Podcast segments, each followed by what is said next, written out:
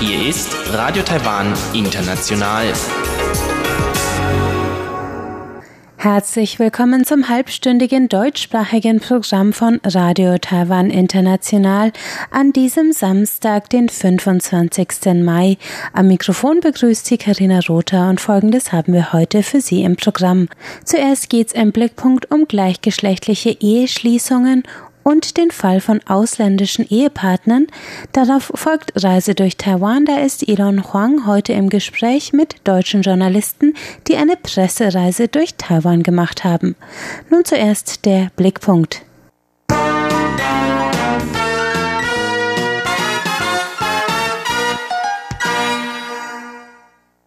Gestern Freitag trat in Taiwan die Ehe für alle in Kraft.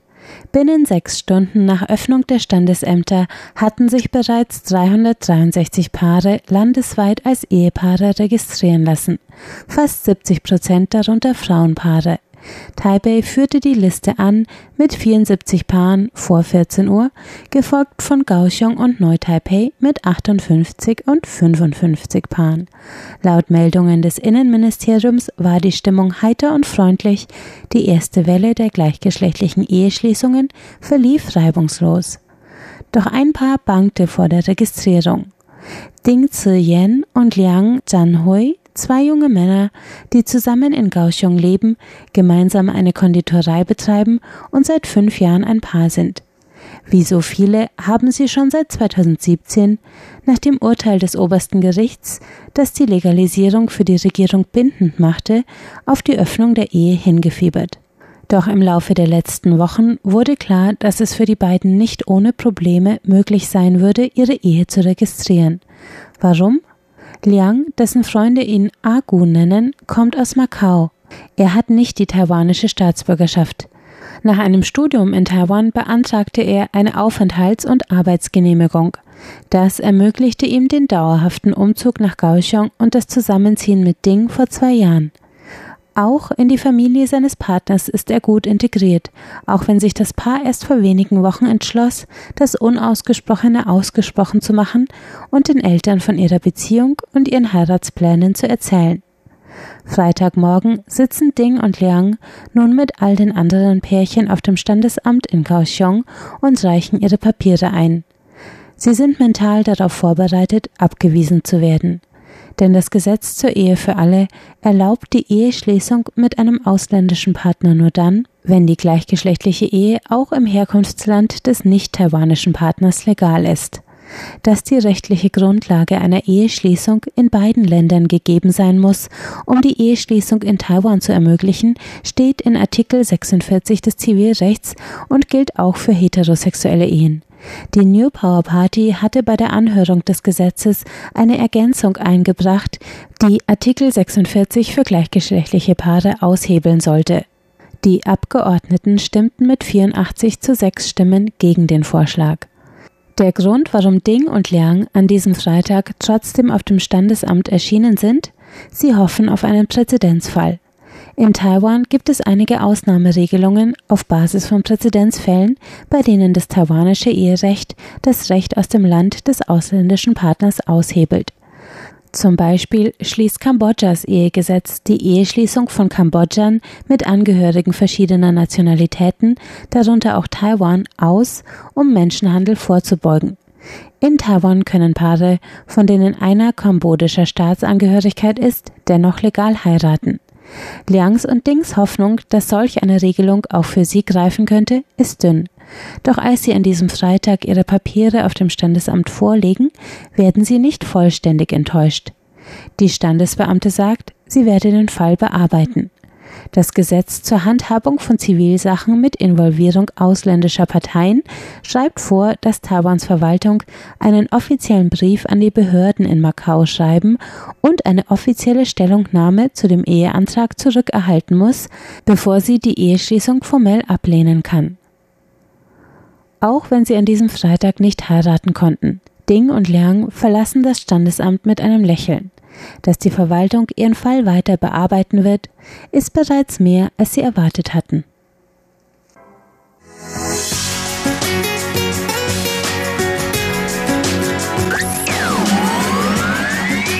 Radio Taiwan, international aus Taipei.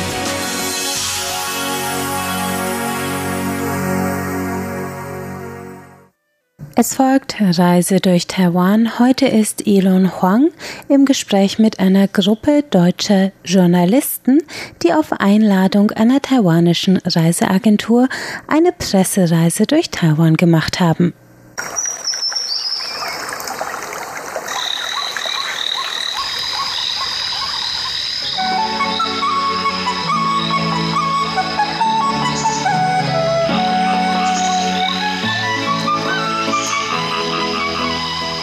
Radio Taiwan International. Reise durch Taiwan. Herzlich willkommen zum heutigen Reiseprogramm. Heute begrüßt Sie am Mikrofon Ilon Huang. Auch diesmal melde ich mich vom internationalen Flughafen Taoyuan, wo ich mich wieder mit einer Reisegruppe aus Deutschland verabredet habe. Das taiwanische Tourismusbüro in Frankfurt organisiert in Zusammenarbeit mit der Firma Neustar Grafenstein mehrmals in diesem Jahr Gruppenreisen für deutsche Reporter oder Journalisten, um es diesen zu ermöglichen, Taiwan persönlich aus erster Hand zu erleben, in der Hoffnung, dass diese Journalisten in ihren jeweiligen Medien über Taiwan berichten. Dabei haben die verschiedenen Reisen jeweils einen anderen Schwerpunkt. Der Schwerpunkt dieser Reise war Kultur. Es gelang mir mit dem taiwanischen Tourismusbüro Kontakt aufzunehmen, wobei ich zufällig die Mitarbeiterin des Tourismusbüros Pia Böttcher kennenlernte, als ich ebenfalls am Flughafen vor einigen Wochen die SWR 3 Reisegruppe interviewte. Vielleicht erinnert sich der ein oder andere Zuhörer noch an dieses Gespräch. Der Flughafen selbst ist also auch immer eine Reise wert. Aber sowohl das Tourismusbüro in Frankfurt und die Zentrale in Taipei als auch das Team von Neustar Grafenstein waren sehr hilfsbereit dabei, ein Treffen mit den Journalisten noch kurz vor deren Abflug von Taoyuan zu organisieren. Auch der Reiseführer der Gruppe Henry Chen stand mit mir während der Reise in Kontakt, um die letzten Details festzumachen. Daher muss ich mich recht herzlich bei diesen Personen und auch Frau Anna Paschkova von der Firma Neustar Grafenstein, die die Gruppe begleitete, für diese großartige Unterstützung bedanken aber auch natürlich bei den Journalisten, die sich gleich noch selbst vorstellen werden, muss ich mich bedanken dafür, dass sie sich noch im Stress beim Einchecken die Zeit für dieses Gespräch nahmen. Man fragt sich vielleicht, warum ich mich nicht schon in der Stadt Taipei mit der Gruppe getroffen habe, was sicherlich weniger hektisch gewesen wäre. Das lag an der Reiseroute der Gruppe, die ihre Reise in Taipei begann, bevor sie sich auf die Reise durch Taiwan aufmachte. So wollte ich den Reisenden die Gelegenheit geben, etwas mehr von Taiwan zu sehen und zu erleben, bevor ich ihnen das Mikrofon unter die Nase hielt. So setzte ich mich dann am Abend in den Bus und machte mich auf zum internationalen Flughafen von Taoyuan, wo ich dann am Schalter der China Airlines in Terminal 1 mit den Journalisten zusammentraf, kurz bevor das Einchecken begann. Ich heiße Gabriele Gugetzer. Ich schreibe für Food-Zeitschriften, aber auch für das internationale Modemagazin Grazia. Und aus beiden Gründen Mode und Essen und Design bin ich in Taiwan. Mein Name ist Andrea Dittmar. Ich komme vom Münchner Merkur und der TZ, ähm, einer lokalen Zeitung in München und Oberbayern. Mein Name ist Detlef Thüring. Ich habe ein Online-Reisemagazin und einen Blog, 1001 Reiseträume und schreibe auch im Print für verschiedene Tageszeitungen im Reisebereich. Mein Name ist Fred Hafner. Ich bin Chefredakteur bei der Agentur C3 in Berlin. Mein Name ist Anna Paschkova, ich, von, ich bin von Neuster Grafenstein. Wir machen äh, Marketing für Taiwan in Deutschland. Warum haben Sie an dieser Reise teilgenommen? Das Tourismusbüro bietet ja verschiedene Medienreisen an und das ist der Schwerpunkt Kultur. Haben Sie sich extra für Kultur entschieden oder war es einfach mal interessant, überhaupt irgendwie was über Taiwan zu finden? Kann ich ganz leicht beantworten. Bei mir war es ganz klar ein Zeitproblem. Ich wollte Taiwan kennenlernen ja. und, und das sehr gerne, weil ich schon in vielen Ländern Asiens unterwegs war, aber in Taiwan eben noch nie. So war mir das Thema der Reise eigentlich zweitrangig, nicht egal, aber zweitrangig und dieser Termin, der Kulturtermin passte einfach am besten. Und ich glaube auch, dass wir natürlich außer viel Kultur, was wir gesehen haben, auch sonst einen sehr guten Eindruck vom Land bekommen haben. Also es war nicht nur auf Kultur fokussiert und damit war die Entscheidung richtig. Mhm. Das gilt für uns alle, glaube ich. Wir waren fasziniert von der Kultur, der Geschichte, der sehr modernen, schönen, dem schönen Design, den wunderbaren alten Tempeln. Also es war toll.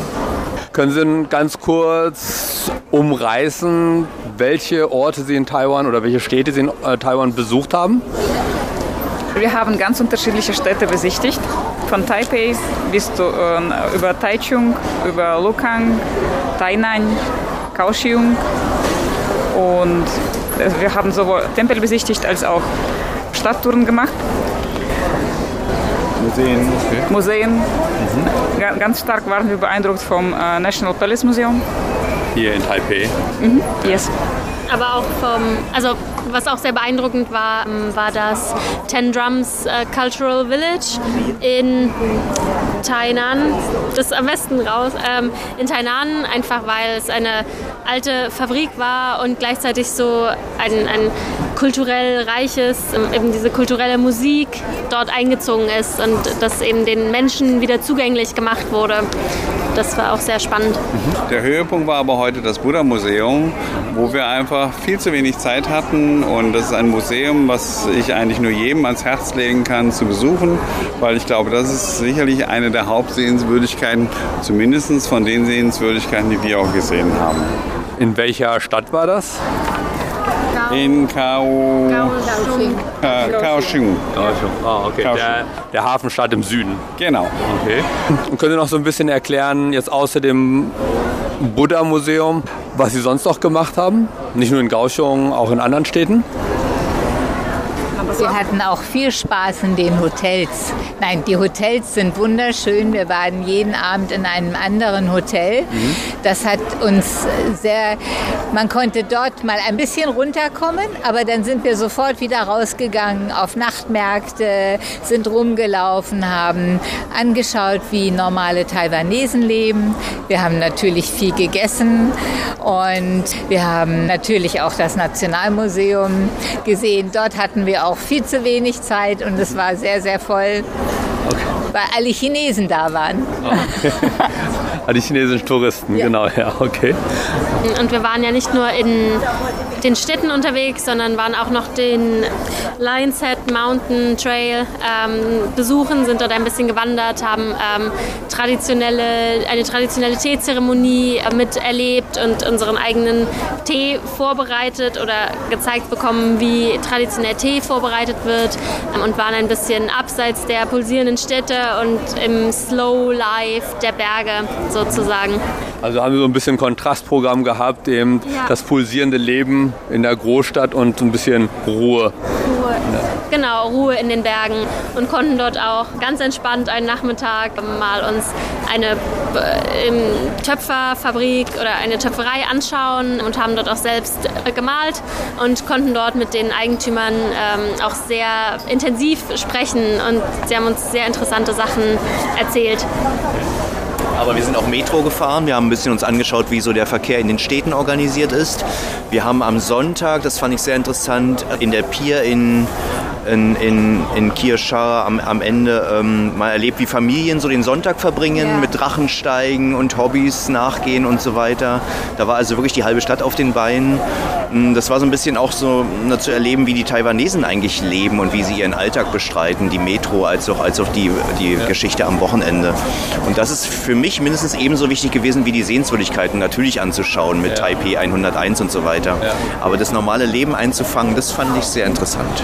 Was ist Ihnen da so besonders aufgefallen?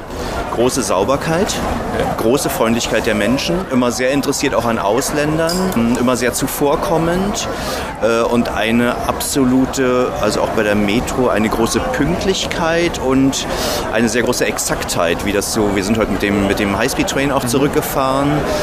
Der ist, sage ich mal, vielleicht nicht ganz so komfortabel wie der ICE, aber er ist absolut akkurat. Es läuft auf die Sekunde. Der, der Abfahrtspfiff kam nicht auf die Minute, sondern der kam wirklich auf den Sekundenzeiger. Ich habe das beobachtet. Das schaffen wir nicht. Ähm, also die Exaktheit hat mich sehr beeindruckt, die Sauberkeit hat mich sehr beeindruckt und die, und die Freundlichkeit der Menschen. und die Art und Weise, wie Eltern mit ihren Kindern umgehen.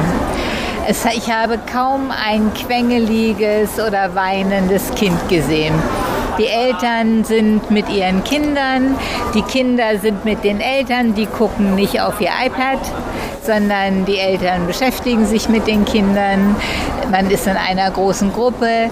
Viele Männer, also viele Väter haben kleine Kinder auf dem Arm und tragen sie sehr kinderlieb mir vor allen Dingen hier aufgefallen ist, dass äh, die Kultur sehr gemischt ist, dass man sehr viel japanische Kultur eigentlich mitbekommt und auch Kultur aus China. Aber glücklicherweise bewegt mir auch der japanische Einfluss, ähm, weil da sieht man auch einfach, die Menge an chinesischen Touristen sind manchmal etwas, was nicht so angenehm war. äh, vor allen Dingen auch deren Verhalten ja, das anders als das Taiwanesische. Genau, die waren leicht zu unterscheiden. Ja, genau. Chinesen und Taiwanesen waren relativ schnell in ihrem Verhalten zu unterscheiden. Das sagen die Taiwaner auch. Ja. Was auch sehr, ähm, also ich habe einen mehr als einen Nachtmarkt auch schon in Asien erlebt und was mir hier auch sehr positiv aufgefallen ist, die ähm, Straßenverkäufer ähm, versuchen nicht irgendwie laut ihre Sachen anzupreisen, abgesehen von denen, die irgendwie Mikros haben, ähm, aber es geht alles sehr freundlich zu, sehr entspannt. Ich habe mir, man, oder ich konnte mir sehr gut anschauen, wie dort das Essen zubereitet wird. Ähm, die Leute waren auch, die Verkäufer waren dann interessiert irgendwie, wie es einem schmeckt, wenn man äh, das noch nie gemacht hat. Und selbst wenn die kein Englisch konnten, haben die irgendwie mit Händen und Füßen okay und Daumen nach oben gezeigt, ob alles in Ordnung ist. Mhm. Ähm, das fand ich sehr angenehm, sehr Interesse, also sehr auch Interesse an den Besuchern aus dem Ausland. So und so mit der Verständigung schien das dann auch alles kein Problem zu sein, wie man so hört. Dazu oder? muss man ja, also wir hatten ja einen ähm, großartigen Guide gestellt bekommen, den Henry, und ähm, der hat das natürlich alles viel einfacher gemacht, weil noch nicht so viele Taiwaner ähm, wirklich sehr gu gutes Englisch sprechen. Viele sind, glaube ich, auf dem Weg einfach dahin, ähm, aber auch ohne Englisch versuchen, versuchen die Leute einem zu helfen. Wenn, wenn man sieht, dass, man, dass sie nicht weiterkommen, ähm, dann wird irgendwie geholfen. Und wenn es unverständlich ist, aber irgendwie wird geholfen. Ja. Es war aber auch sehr deutlich, dass gerade in dem letzten Ort, den wir besucht haben, Kaohsiung, Kaohsiung die Leute viel mehr Englisch sprachen und man mit denen auch viel mehr sich auch direkt verständigen konnten als in den anderen Städten, wo also doch es manchmal etwas schwierig war, sich Englisch zu verständigen direkt. Also vielleicht doch schon ein bisschen touristischer ausgerichtet in den großen Städten oder ja, internationaler Business, Firmen. Das Cruise-Business ah, okay. Oder Firmen, internationale Firmen, die dort angesiedelt sind, wo dran es liegt oder mhm. äh, dass da mehr Universitäten sind oder so, kann ich nur vermuten, weil ich äh, keine Informationen zu haben. Ah, okay. Aber es waren viele junge Leute, die aber wirklich Englisch sprachen. Auch, mhm. äh, uns wurde oft geholfen, wenn wir durch die Straßen irren, uns mal verlaufen haben wo man dann auch auf einmal auch ins Englische ansprach. Mhm. Wir hatten auch ein spontanes Treffen mit dem Deputy Abbot von der äh, Fo Guangshan äh, Monastery. Das war ein sehr spontanes, aber sehr wertvolles Treffen und äh, wir schätzen es sehr, das auch mit diesen seines Ranges auch gesprochen zu, sprechen zu dürfen. Aha. Sie sind da einfach ins Kloster gegangen und haben zufällig dann die Möglichkeit gehabt, sich mit ihm zu treffen. Äh, wir haben das Buddha-Museum besucht und auf eine Anfrage einer Journalistin ähm, hat er das für möglich äh, gehalten, äh, spontan zu uns zu kommen, mit uns zu sprechen. Mhm. Hat auch ein Buch, äh, Buch vorgestellt, das Rad der, muss ich nachschauen, ein Buch auf jeden Fall, das ins, ins, äh, ins Deutsche übersetzt wurde. Ähm, das, Rad der, das Rad der das, Wiedergeburt. Genau, das, war, ähm, das, das, Buch wurde verliehen, das Rad der Wiedergeburt und äh, das, äh, das haben wir dann auf, das wurde ins Deutsche übersetzt und das wissen wir auszuschätzen, dass er uns das auch vorgestellt hat. Genau, mhm. danke. Ein interessantes Erlebnis hatte ich, als ich mit dem Kollegen zusammen einfach bei der Metro gefahren bin, von einer Endstation zur anderen. Und da kam ein älteres Ehepaar rein und die Dame war gehbehindert, setzte sich. Der ältere Herr, dem habe ich den Platz freigemacht. Er wollte es nicht, dass ich ihm den Platz überlasse. Ich bin trotzdem aufgestanden, er hat sich dann hingesetzt und prompt ist direkt ein anderer aufgestanden, hat mir wiederum den Platz angeboten, was ich zwar auch verhindern wollte, aber trotzdem ließ es sich nicht verhindern. Aha, okay. An dieser Stelle begann dann das Einchecken. Und entgegen der ursprünglichen Ankündigung sollte der Start doch pünktlich vonstatten gehen, sodass uns nach dem Einchecken nur noch ein paar Minuten übrig blieben. Gab es etwas, was Sie überrascht hat? Also Sie waren ja auch in Tainan zum Beispiel, in der alten Hauptstadt. Wurde Ihnen da zum Beispiel etwas von der Geschichte erklärt? Gab es da irgendwas, was Sie kulturell oder geschichtlich überrascht hat? Überrascht? Oder haben Sie neue Informationen bekommen? Vielleicht das, das Zusammenspiel von ähm, alt und neu. Eben auch so ein äh, ja, zum Beispiel eben traditionelle Musik, ähm, dazu eine alte Zuckerfabrik und aber eben ganz neue Aufführungen mit Licht und Show-Effekt und einem Ten Drum, ne, meinst in den du, Ten ne? Drum Ja, Village, genau. ähm, ein neuer Abenteuerpark eben für Kinder, also für die ganze Familie. Vom Styling her hätte das in, in New York sein können, im Meat Market. Okay. Also super modern und äh, Meat District, genau, ja. Mhm. Das hat noch so überraschend Kulturell, geschichtlich irgendwas? diese kleinen, so, dass man immer noch kleine Spots, also in Tainan zum Beispiel eben diese kleinen ähm, Spots äh, eben der europäischen Siedlungsgeschichte noch findet, eben der Niederländer zum Beispiel, dass da noch was erhalten ist, dann, dass es halt koexistiert mit den neuesten Hochhäusern und daneben steht eben was japanisch inspiriertes, also dieses Zusammenspiel. Ich habe schon gesagt, das ist wie ein, ähm, wie ein Schmelztiegel, so ein bisschen äh, Taiwan. Ein Melting Pot. Ein, ein, Melting Melting Pot Pot. of Asia. Sie haben ja auch in einigen sehr guten Restaurants gespeist, so was ich so gesehen habe, und auch Nachtmärkte und so. Welche Eindrücke hatten Sie vom Speiseangebot hier in, in Taiwan? Auch unter dem Aspekt, dass Ihnen, ja, glaube ich, verschiedene Richtungen angeboten wurden.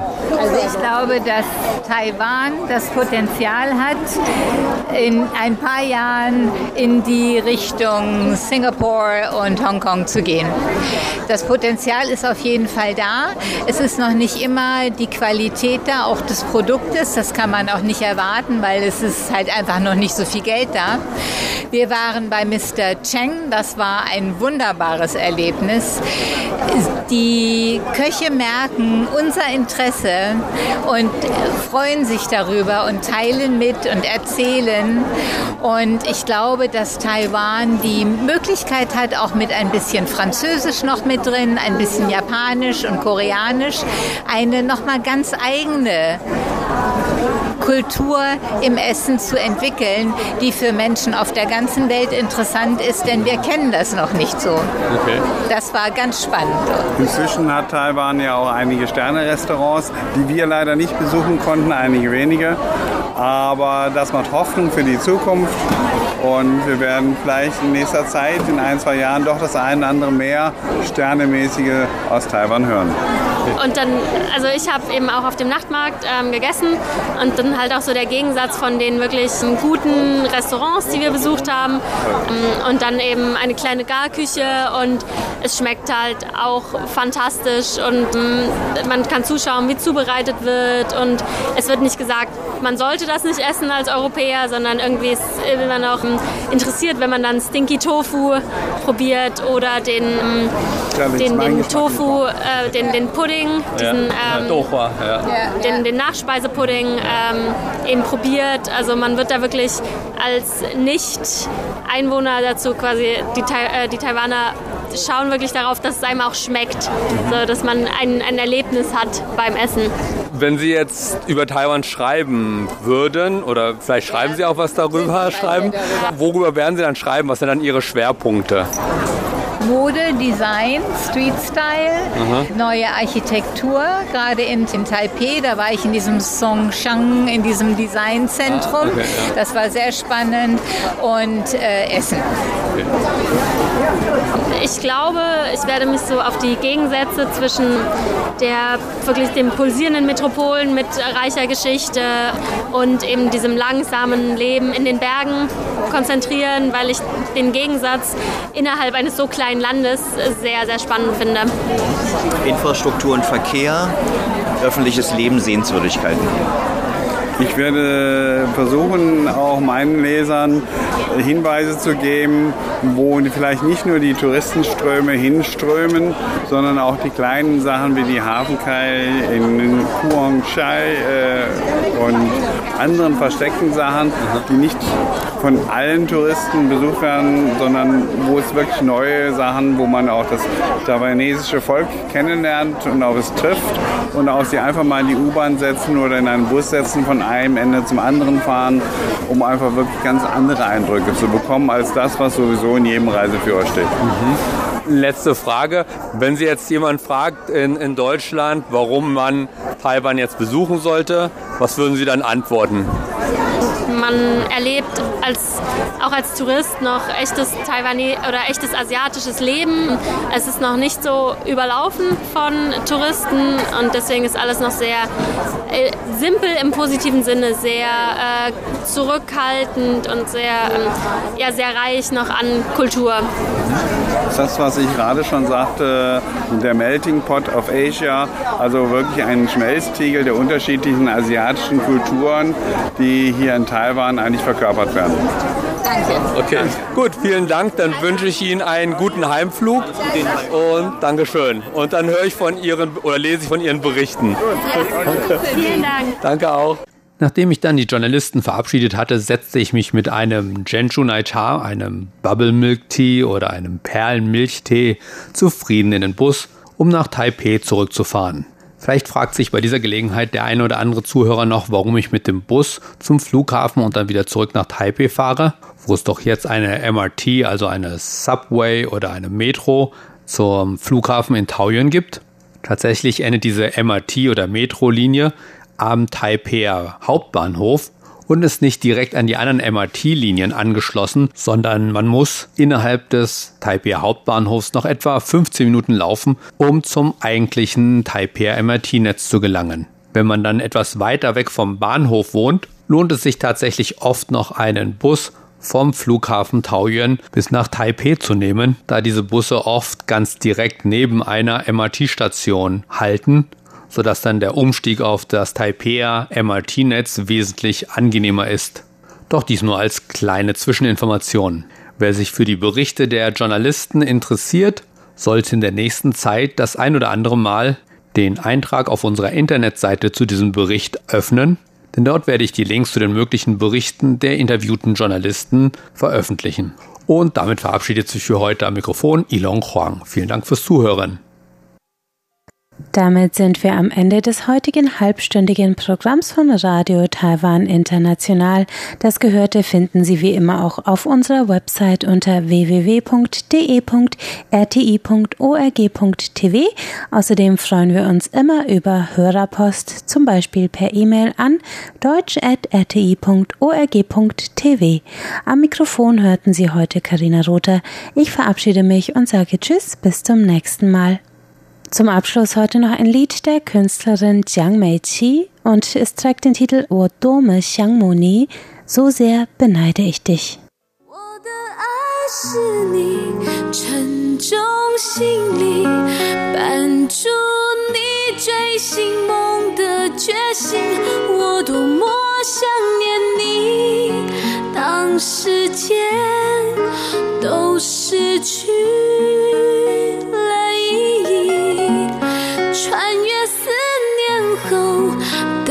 晨星响。